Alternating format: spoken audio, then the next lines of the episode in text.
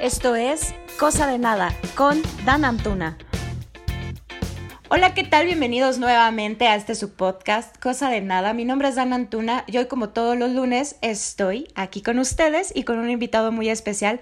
Su nombre es Jorge Luis Dávila Morán. Él es sexólogo educativo y clínico, fisioterapeuta, fiso, ¿sí? ¿Lo dije bien? Psicoterapeuta. Psicopera. docente, es docente y él es de León, Guanajuato. Además, es director del Instituto de Sexología y Desarrollo Humano del Bajío. ¿Qué tal? ¿Cómo estás? Muchas gracias, amiguita. Muy buenas noches.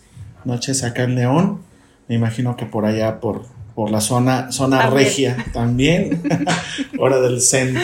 Así es. Hora del centro. Muchas gracias por la invitación. Sí, este, mi nombre es Jorge. Y bueno, también soy sexólogo, egresado del Instituto Mexicano de Sexología. Y bueno, pues platiquemos, me dices por ahí que, que hay temas muy interesantes sobre sexualidad. El tema de hoy es cómo hablar de sexo con tus hijos. Y te platicaba que en lo personal, la mayor parte de la población adulta joven que existe en México y en el mundo, pues no ha tenido una muy buena educación sexual porque no tuvo con quién hablarlo. Entonces creí que era importante para que las personas que nos escuchan, que tienen hijos, sepan cómo tocar el tema. Sí, bueno, es un tema, no es un tema fácil por todo lo que implica.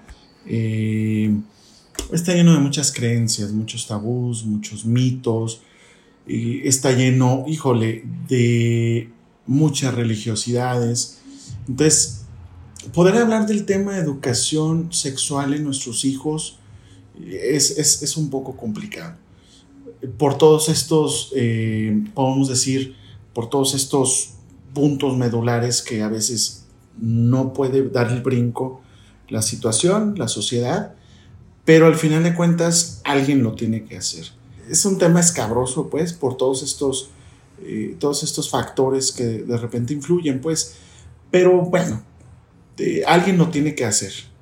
Eh, de repente los papás es, oh no, mis hijos eh, van a darles educación sexual en la escuela. ¿Cómo es posible? Es que yo, pues sí, pero ¿cómo le hacen ustedes entonces? ¿Es necesario? Sí. ¿Es necesario que se le dé educación? Sí, sí, es parte de. Pero sí hay formas, claro, hay maneras, claro, pero por ahí dice un dicho, la actitud que tengas ante la sexualidad, tú como adulto, como papá, como mamá, es la misma actitud que van a tener tus hijos. Y eso es, eso es un hecho, o sea, si tú ante la sexualidad ves justamente que tu, tu actitud es este, de negación, es, de rechazo, es, es, llena de mitos y creencias falsas, pues tus hijos las van a tener. Y a lo mejor tus hijos, por generacionalmente hablando, a lo mejor no tanto, porque a lo mejor ellos se van a informar. Entonces está como este chiste, ¿no? De que llega, llega este Pepito y, más bien llega el papá de Pepito y dice, oye Pepito, tenemos que hablar de, de sexualidad. Y le dice Pepito, pues dime, ¿qué quieres saber, no? Entonces por ahí va, amiga. ¿Cómo ves? Muy bien, muy bien. Oye, pues mira, la verdad, yo hice una caja de preguntas en Instagram para que sobre todo a la gente que tenía hijos lo preguntara. Me llamó la atención que la primera pregunta que yo recibí, su hijo es bebé. Eso dije, bueno, eso está padre porque se está preparando para un futuro, ¿no? Entonces, eso se me hizo muy padre.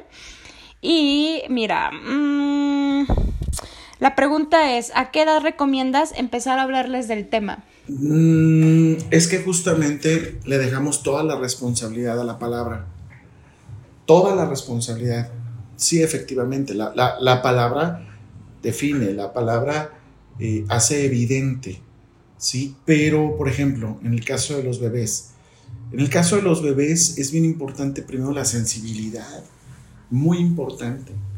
Eh, los bebés, pues sí, muchas veces las reacciones que tienen los bebés, pues a veces hasta asustan a muchos papás, ¿no?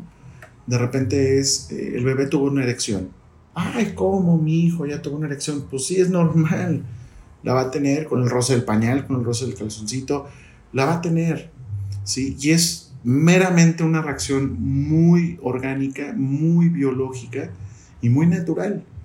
Pero de repente, ay, no, es que ya tiene, y me ha tocado, pues, te lo digo en experiencia en, en, asesoría sexológica, me ha tocado papás, mamás que se preocupan por una erección de niño, niña, de niño, perdón.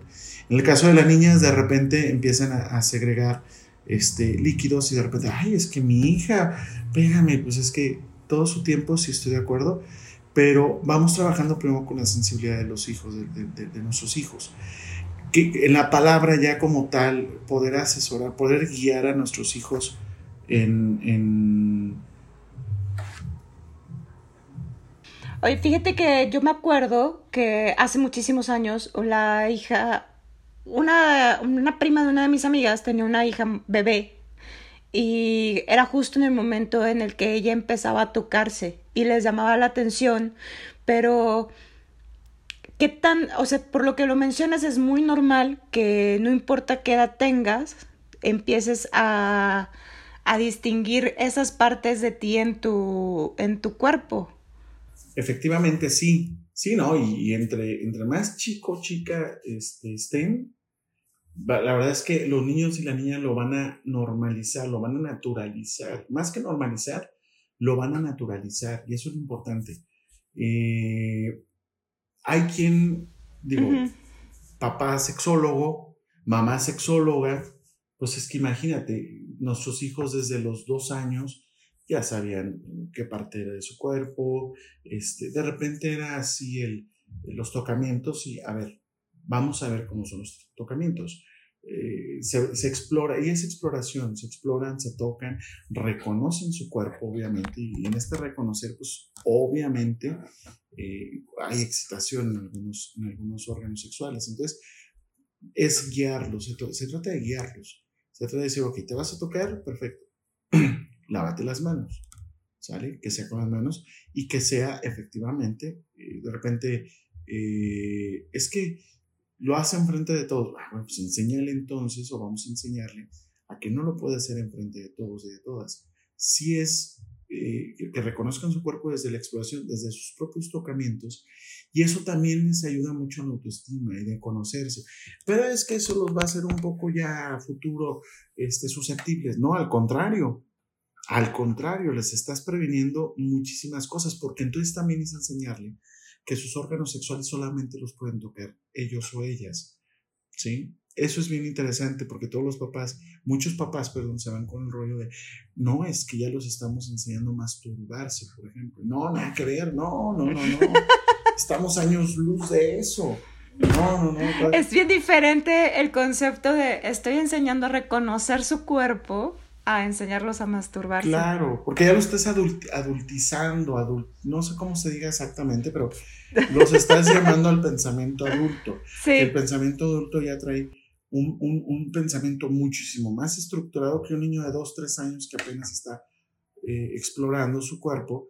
Entonces, ya desde el adulto está generando un, un, prejuicio ¿no? acerca de la situación y desde ahí no se puede trabajar así. Eh, la actitud es muy importante, ¿sí? Lo primero y lo así, lo básico es tener toda la disposición, toda la disposición a poder eh, guiar, a poder, a querer guiar a mi hijo o a mi hija. Sí, sí, hay muchos papás que dicen, híjole, me cuesta mucho trabajo. Bueno, pues hay, hay expertos también que te pueden ayudar, pero al final de cuentas, uh -huh. la primera enseñanza de educación en la sexualidad es de papá y mamá. No hay más, es de papá y mamá. Y la actitud con la que vayan hacia esa educación, la verdad es que va a ser bien predominante para los años venideros. ¿Va? Ok. y luego, ahorita estás hablando en cuestión muy chiquitos, pero luego, ¿en qué momento tú como papá vas observando y vas diciendo, aquí es cuando empiezo a hablar de sexo con mi hijo? Cuando empieza el lenguaje. No, el, el de sexo como tal, no. Es, ese es uno de los grandes, ¿cómo te diré? Engaños sociales de nuestra sociedad conservadora. El engaño, okay. el, el engaño y el mensaje social es no, no puedes hablar con ellos Eh, ah, o no se les puede dar la educación desde chiquitos porque efectivamente, ve nomás, el mundo está patas para arriba. Y, y, la verdad es que es un engaño y lo voy a decir tal cual como es. ¿Por qué es un engaño?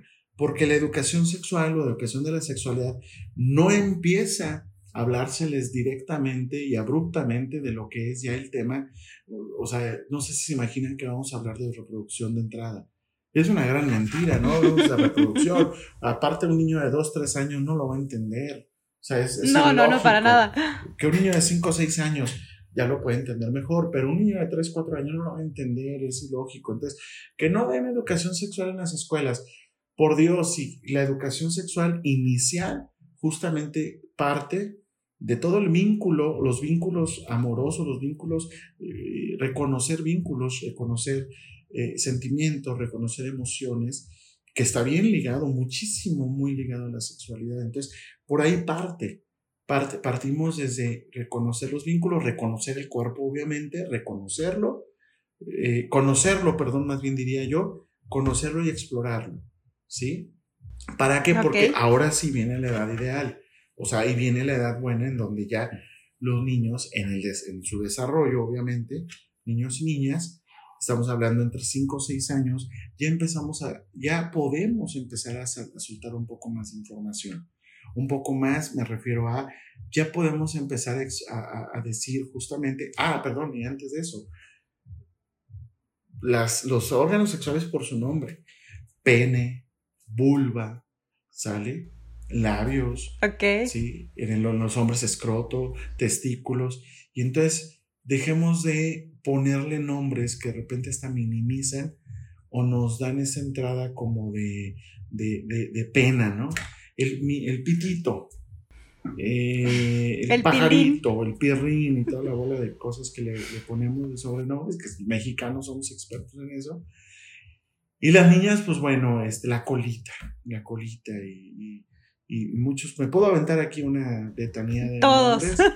que bueno, no acabo, pero bueno, empezando por eso, ¿no? También se empieza por ahí, nombrar a las partes del cuerpo por su nombre, pero no solamente lo sexual, o sea, son en general las partes del cuerpo, que yo pueda asumir como un niño, por decirlo de una manera, que un niño más bien pueda asumir que una oreja es igual de importante que un pene, ¿sí? Que es parte de mi cuerpo. No me tengo por qué avergonzar. ¿sí? Para nada. Si me tapo, si la necesidad de taparse, de cubrirme, pues es porque no podemos estar en la intemperie en todo momento, ¿no? El, no, no, estamos tan diseñados a, a, que nos pegue el sol, ¿no? Pues tenemos que cuidarnos. En todos lados. y eso es genético, eso no lo podemos quitar, pero lo que sí te digo es, eh, una edad ideal puede ser cuatro o cinco años. En primaria es, empezando la primaria es una edad muy buena para que empecemos ya a verbalizar todavía más, un poco más hacia, hacia esto. Por ahí me preguntaron el otro día, bueno, ¿y qué edad es buena para hablar de reproducción? Mm, tercero de primaria es muy bueno, porque entonces lo vamos normalizando. Sí, de repente, sí, de repente también es preguntar mucho, ¿a poco yo le voy a decir a mi hijo o a mi hija que la penetración, no tanto, no va por ahí el asunto, no todavía no va cargado de, erotismo. Todavía podemos hablarlo en el sentido de papá tiene una semilla, eh, mamá tiene este, un, campo de, germinación muy bonito y entonces papá puso la semilla, y, pero ¿cómo? Perfecto. Mm, avance tantito en la edad, te voy a explicar, dame chance, pero te vamos a explicar. Ya a lo mejor sexto de primaria ya empezamos a hablar justamente quinto, sexto de primaria, que es penetración, y, y las cosas como son, o sea, tampoco vamos a llegar con un niño una niña, Ay, es así, no, no, no, o sea, el, el, el, órgano sexual de tu papá, este, eh, tiene que estar introducido en el órgano sexual de mamá, y entonces eh, hay un líquido, bla, bla, que se llama semen y el semen tiene espermatozoides. Pero lo podemos ir, mira, más allá, y te voy a ser muy franco, más allá de, de, fíjate, esto es bien interesante, porque más allá de, de una creencia, nosotros creemos mucho en nuestros hijos y en sus limitantes, Y a veces no sabemos que nuestros hijos tienen un más allá cognitivo tremendo. Lo entienden a veces que nos sorprende, ¿no? Entonces nuestros papás creemos que tienen limitantes que, que nosotros pues, nos hemos puesto como papás. Y no es cierto, los, nuestros hijos a veces entienden mejor las cosas y las van naturalizando. Esto no quiere decir que el día de mañana, ay, ya, a ver. Siéntate y platiquemos a gusto. Sí, sí, sí, sí. Pero es, es, es muy interesante. Este, es muy, muy dado en papás que entonces eh, no llevemos, no llevemos al, al, al, al diálogo eh, las partes del cuerpo. Y esto sí, sí, es bien necesario, porque entonces esto nos puede hablar también de pues, que el papá tiene, un mamá tiene una educación de la sexualidad bastante limitada, ¿no? Entonces, pues bueno. Pues es, pues es que generacionalmente estamos bastante limitados, amigo. Sí, mira, te platico mi caso, yo soy generación X. Generación X este, mi generación X es muy limitada, estuvo muy, pero mi generación anterior estuvo más limitada, o sea, yo hoy en día pues veo, estoy, genera, estoy creando a, generación Z ahorita, entonces yo veo a los millennials, a los Y, yo veo, pues obviamente la información va y viene de una manera muy fluida, pues, o sea, está padre. Pero, por ejemplo, en mi generación, no, yo veo a mis amigos, cuando nos reunimos en generación, mis amigos de toda la vida también, híjole, híjole, me preguntan cosas que yo diría, yo, yo, yo, yo, Jorge, pensaría que ya están solucionadas en la vida, pero no, no, no, no, para nada. Eh, mm, compañeros, amigos, te digo, que de repente me preguntan cosas que son muy básicas o elementales, digo, híjole, estamos, nos faltan años luz, nos faltan muchos años de madurez, pero ves a los días, hoy en día los papás eh, treintañeros, veinteañeros quizá, y la apertura es más amplia, mucho más amplia hablar del tema. Entonces, eh, no sé, este, no, no quiero saber tu edad, pero bueno. Soy millennial, no te preocupes. Es, es millennial, perfecto. Soy millennial. Los millennials están muy abiertos, muy abiertos. Todavía tienen tabús, obviamente. Muchos, porque justamente era, lo que te quería comentar. Mi generación, porque yo soy prácticamente de los millennials que ya están casi en los 40, este, mi generación realmente no aprendió preguntando. Muchas cosas, yo he platicado con amigas, fueron leyendo revistas y que lejos de informarte también desinforman, por lo que hemos estado platicando, ¿no? O sea, como cosas medio tontas como tipos de orgasmos, que no, ni siquiera existen tipos de orgasmos, sino solo un, orgasmo, o sea, esas cosas. Pero al final esa fue nuestra educación. Ver, ver las cosas leídas o ya con... Soy la generación en la que nace el Internet, entonces... Exacto poco, a poco te va cayendo la información, te cae de manera, sí, eres un poco más abierto. Es muy raro que alguien de nuestra generación no sea tan abierto. Este, pero sí, sí veo como, como, como una gran diferencia o esa diferencia en la que mis mismas amigas me dicen, yo no sé cómo hablar de sexo con mis, hijos con mis hijos o lo hablé porque me sorprendió, me agarró en curva, tuvo la oportunidad de preguntarme y tampoco le voy a negar la respuesta. Este, y eso también se me hizo bien padre. A, nosotros nos hubieran negado la respuesta. Indudablemente, indudablemente. Y, y la mayoría de, de, tanto tu generación como mi generación no preguntó por miedo a la reacción que iban a tener nuestros padres. Exactamente. Eh, y vuelvo al punto, la religiosidad del momento, ¿no?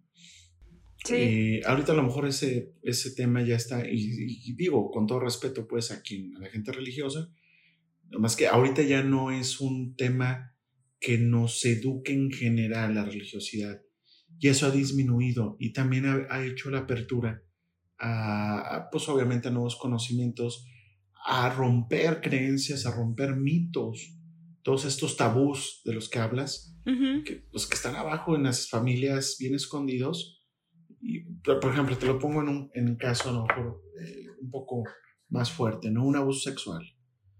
Un abuso sexual, de repente me dicen, bueno, ¿y qué es lo que más te llega a ti como, como sexólogo clínico?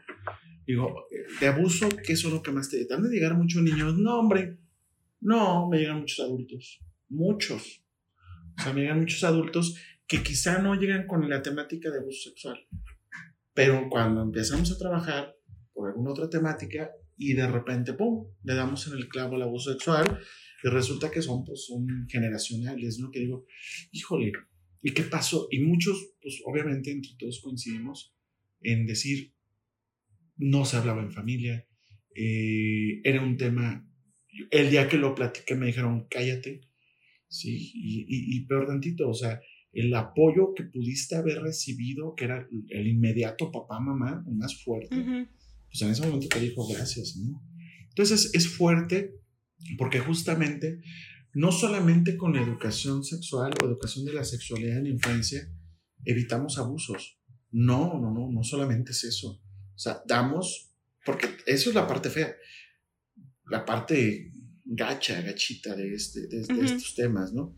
Pero por otro lado también enseñamos a vivir una sexualidad plena, lo bonito, lo hermoso, ¿sí? ¿Qué, mejor quisiéramos que nuestros hijos el día de mañana, con pareja o sin pareja, o con quien quieran, disfruten su sexualidad de la manera más sana, obviamente cuidados, este, eh, protegidos y todo lo que implica la sexualidad ya en una edad adulta, pero que sí la disfruten. Y esa es la tirada, esa es la tirada de, educar en la sexualidad desde pequeños, porque entonces eh, vamos creciendo y entonces todas esas cosas que se van quedando justamente eh, atoradas, este, pues como mermadas, entonces, pues son las que a veces no impiden, le de mañana no impiden una buena relación sexual. Día de mañana llegan a una relación y pues a mí me sorprende mucho que de repente llegan jóvenes conmigo a terapia de pareja y de repente muy jóvenes, veintitantos años, este, treinta y tantos. Eh, me llegó una pareja, la más joven que me llegó, 20 años. dije, ah, caray, ¿qué hacen aquí? Pero bueno, vamos a trabajar, ¿no? vamos a trabajar. Entonces, esa es la importancia, radica, y, y hay muchas cosas, ¿no? Hay muchas cosas. El cuerpo humano es hermoso el cuerpo humano es hermoso y en ese sentido, en el sentido sexual, nos puede brindar placeres inmensos, inmensos, pero también hay que saber protegernos, obviamente, ¿no? ¿Cómo es? Justo ahorita que hablas de, de la protección, em, ¿cómo hablamos con nuestros hijos de los métodos anticonceptivos? Mira. ¿En qué momento? En la adolescencia, la primera adolescencia. La primera adolescencia hay, hay quien difiere, pero... ¿Sexto, primero de, secundaria? Para adolescencia, más bien. Si se van explicando, para un mejor entendimiento, se van explicando entre quinto y sexto de primaria, aproximadamente. Okay. Hay quien decide en sexto, más o menos ya darle mayor interés a este punto. Eh, solamente explicarlos, para qué sirven, cuáles son.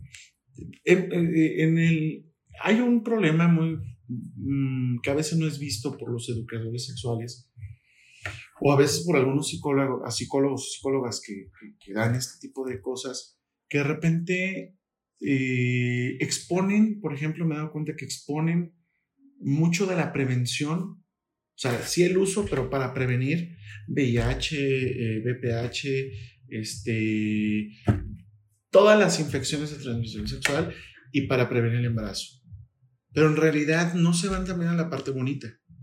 O sea, es decir, pues es para que también disfrutes y goces de una manera protegida, ¿sí? O sea, y muchos nos los asustan. Entonces, ay, sí está, sí, cuidado, porque es el diablo, si te... Pues sí, sí, sí, obviamente es, es muy importante la protección, pero desafortunadamente de repente nos asustan más. Entonces ven, ven la sexualidad como un riesgo latente. Y entonces crecen nuestros adolescentes como, no, pues, pues no, no, para nada, o sea, eh, y, está bien, hay, hay, su edad también, ¿no? Para esto. Hay quien dice, ¿qué edad es lo más recomendable para tener relaciones sexuales? Híjole, es la pregunta que siempre nos van a hacer a todos los sexólogos. Y la verdad es que siempre la, la respuesta va a ser en el momento en el que el joven, la joven, ya se siente preparado. solamente, porque aún así no vamos a estar nosotros en el momento. Ganó la cachondez, ganó la calentura, ganó y, nos, y les ganó. Claro. en ese momento, ¿sabes qué? Hay, al menos sabes que ahí está la protección, úsala, por favor. Úsala porque no sabes en qué momento la va. La decisión no es nuestra, es decir, nosotros no podemos poner una edad. Punto, se va a dar. ¿Qué les recomiendas a los chavos cuando, cuando yo siempre les digo, cuando estés y cuando creas que es la persona, pero que lo creas y lo sientes y lo veas y que tengas un desarrollo óptimo, adelante. Ahora sí que mm, es, en chino saber. Está en chino. Obviamente. no, exacto. no vamos a recomendar relaciones sexuales a los 13, 14 años. Hay, hay jóvenes que hoy en día ya las tienen, adolescentes que las tienen a esa edad, pero sí vamos a recomendar, al menos dices, bueno, que las vas a tener, protégete, por favor. Sí, que no sea nomás a lo güey, protégete. ¿Quieres tener tu primera relación sexual? Protégete, por favor. publiqué hace poco justamente este asunto de, de, de relaciones sexuales, la diferencia entre Holanda y México. Está muy interesante. Lo vi, lo vi. Dije, mira, deja, aquí tengo más tema y luego ya vi que lo habías publicado tú. es, es, muy interesante ver, ver la, la, la, forma de educar. Obviamente también es menos, es, más, es menos complejo un país como Holanda, ¿no? Mucho menos. Totalmente. Sí, está, está bien chiquito a comparación de este monstruo que tenemos de país. Pero la idea es, ok, ¿cómo se educa? se educa desde chicos hablando como es, se previene y justamente lo que te digo, es, la sexualidad se ve como un disfrute, no más que protégete. ¿Sí? De, mencionaba este documento, siete, no, siete de cada mil adolescentes en Holanda hay embarazo. En México son setenta y tantas chamacas por cada mil. O sea, estamos hablando de una cifra. Es muchísima. tremendo. Pero bueno, no sé. Ah, y, concretamente en qué edad hablar de anticonceptivos, antifecundativos en, en, la, en, la, preadolescencia. Es, es, es lo, lo, lo, ideal. se reafirma, se vuelve a reafirmar en la primera adolescencia y se vuelve a reafirmar en la segunda adolescencia. O sea, lo vuelve, se vuelve a tocar el tema. Eh, ya para cuando llegue la tercera adolescencia, que es la última, que es eh, aproximadamente de los 16, 17 años a los 21, eh, ya lo conocen, ya lo saben, ya están en, ya están en una edad muy desarrollada, o sea, esa edad ya, ya le, ya le pueden dar vuelo a la hilacha, pero que da gusto. pues ya cuando menos llega preparado a este, a este momento. Totalmente. ¿Sí? Sí. ¿Cómo ves? no, pues es que estoy pensando cómo era mi adolescencia. Más que otra cosa. Oye, ¿cómo, ¿cómo hablamos de temas de la diversidad? Es muy buena pregunta. Porque efectivamente, ¿no? Qué bueno que lo tocaste, porque nos hemos centrado más en la parte este, sexual. Hetero. Hetero. Eh, sí.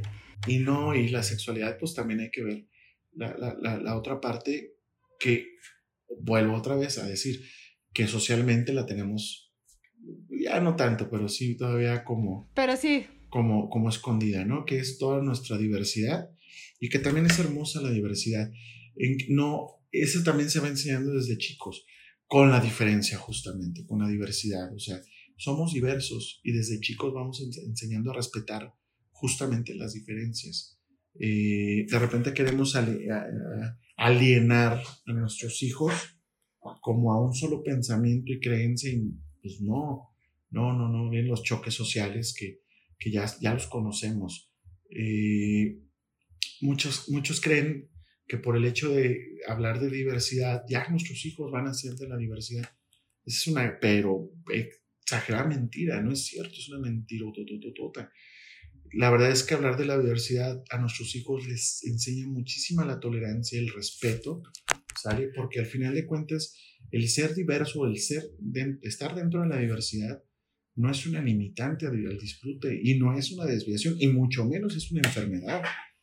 Para nada, o sea, entendamos que detrás siempre de, de todo esto somos personas Y las personas en esta diversidad, eh, lo único que nos hace diferentes es nuestra orientación, nuestra identidad y tan tan. Es, esto es lo que nos hace diferentes. Sí, este, en, la orientación, sí. Si mi gusto es por hombres, pues respetémoslo. Y, pues, claro. y, pedir y exigir el respeto está, eh, eh, pedir y dar respeto está en todos nosotros, nosotras. Pero si desde chico se va enseñando la diversidad, no vamos a tener problemas. ¿Qué pasa? ¿Qué me ha pasado? Y lo, comparto. De repente me llegan papás o en escuelas donde doy pláticas, de repente es que no sé si mi hijo es gay. Y sí, sí. No, es que quiero saber si es gay. ¿Para qué?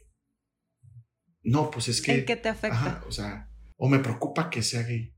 Entonces, muchas de las excusas, y te voy a decir bien franco, porque es una excusa, no sé, no sé si llamarla tonta, que me critiquen, que te escriban y me digan, es una tontería lo que opino. No, no, no, a veces se me hace tonta la excusa. Es que va a sufrir mucho y lo van a atacar. No. Sí, sí, pero todos sufrimos, todos nos, a veces nos dan hasta por debajo la lengua. Así es, la realidad es que no importa cuál sea tu preferencia sexual, siempre, o sea, la, la sufridera viene.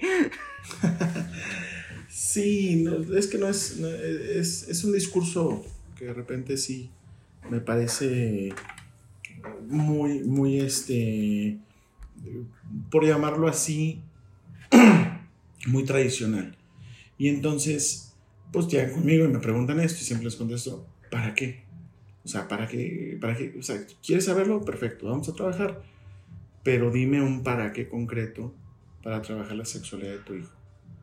No es que, pues sí, ya, todo esto que te estoy mencionando, y, hay un componente también pues, de temor social, obviamente, sí, los, y los entiendo. El, componente de temor social en la familia eh, es que, híjole, ¿cómo le voy a decir a sus primos, a sus primas que...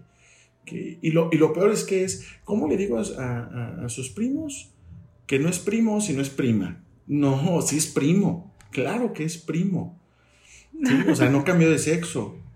Eso es lo que quiero que, vean. O sea, el hecho de que sea con orientación distinta no, no, no, no, no está cambiando de sexo. Entonces, eh, pues simplemente es una orientación y tan tan, se acabó. Eh, mucho, mucho es amortiguar. Hoy en día, pues sí, nuestros, nuestros generacionales en la diversidad, los nuestros, pues ellos te pueden platicar todos los sufrimientos que vivieron o que han vivido que vivieron sobre todo en ese tiempo, en esos tiempos de los 80s, en los 70s, que fue muy difícil, pero todo es a raíz justamente de, de, de, esta falta de apoyo que pues papá y mamá nunca se las dio, nunca les dio apoyo y que son uno de los pilares más importantes que tengan la, la, la, la consideración, el amor, el afecto que papá y mamá les tiene como sean, ¿sale? Oye, que necesito entonces es diferente cuando llega el papá y te dice, es que necesito saber entonces cómo lo puedo orientar, ok, cómo lo puedo guiar, cómo lo puedo acompañar. Ah, no, pues adelante, Y eso te doy todas las, te ayudamos a dar las más que podamos de herramientas. Qué padre. Ojalá todos nos, a todos nos dieran las herramientas desde temprana edad antes de ser padres para poder orientar. Sí, no, y eso también lo entiendo porque efectivamente, pues nadie, nadie se sale, nadie nace siendo o sabiendo ser padre, nadie se casa sabiendo ser padre, si es que se casa, nadie tiene hijos sabiendo ser padre, en el camino Totalmente. Vas, experimentando, pero es mucha la actitud que tengamos de apertura, no solamente con el tema sexual, o sea, somos una sociedad que poco cuestiona.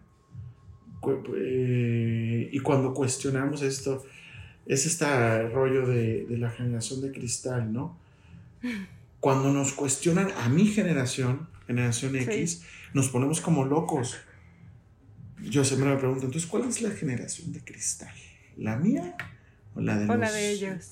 O la de ellos. Y la verdad es que yo veo más cristal a mi generación porque nosotros nos fuimos con eh, cosas ya establecidas, fijas nuestra generación así creció, es esto, es esto, es esto.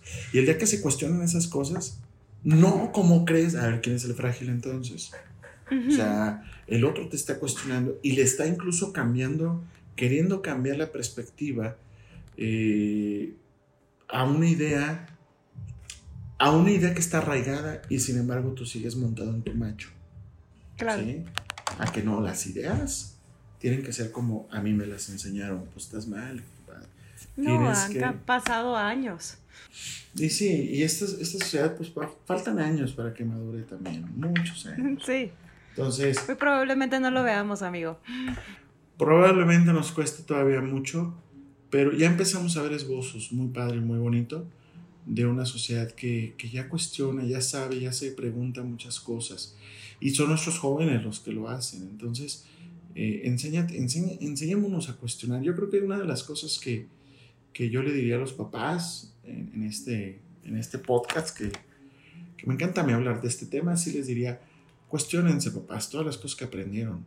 Mamá y papá, cuestionense y que eso que aprendiste no siempre, no siempre te va a traer los mejores resultados y mucho menos con tus hijos. Y otra es, si quieres educar en el modelo que te dieron papá y mamá a ti, perfecto, pero eso lo hicieron contigo.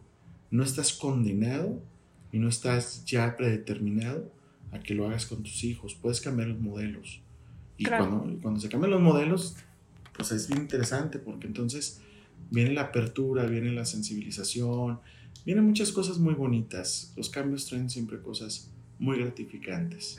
Bueno, con estas sabias palabras que te acabas de aventar, nos vamos a despedir. Muchas gracias por haberme apoyado. Amigo, fue complicado poder cuadrar para podernos escuchar y ver, pero también fue complicado ahorita poderlo grabar. pero te agradezco mucho tu tiempo. Eh, pásanos a todas tus redes para que te puedan contactar. Claro que sí, mira. Nosotros estamos en la ciudad de León, Guanajuato. Eh, yo estoy como Luis Sexología Bajío en Facebook. Ese es la, el perfil. En la, en, la, en, la, en la, página, en el fanpage, estoy como Sexología Bajío. Correo sexologiabajío arroba gmail.com. Y no sé qué más. No sé, el domingo vendo menudo. Este, A misa ya no vamos, pero Soy psicoterapeuta, sexólogo clínico, sexólogo educativo y bueno, este, llevamos experiencias de aprendizaje. aquí, eh, aquí en León trabajamos mucho con experiencias de aprendizaje en escuelas. Hemos trabajado desde nivel preescolar hasta nivel universitario y con gobierno también hemos trabajado. Entonces, pues traemos ya mucho callito en este tema. Nomás un anuncio, este, aquí en León nosotros tenemos la maestría en sexología clínica por parte de IMESEX y la especialidad en sexología educativa. Y también tenemos un diplomado, tenemos tres diplomados en línea.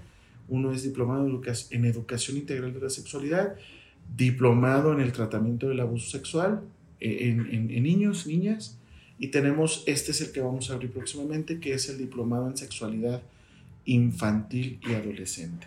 Entonces, pues hay... ¡Wow! Hay mucho trabajo, perdón, hay mucho que hacer. Va a estar, está bueno el trabajo. Y luego acá en León, que se considera muy conservador, pero hemos podido picar piedra y, y vamos bien.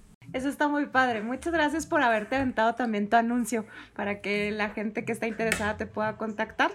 Muchas gracias por tu tiempo nuevamente. Mi nombre es Dan Antuna. Ya saben que me encuentran en todas las redes como arroba Dan Antuna y las más importantes las del podcast, arroba Casa de Nada. Gracias. Nos escuchamos a la próxima. Bye. Gracias. Bye.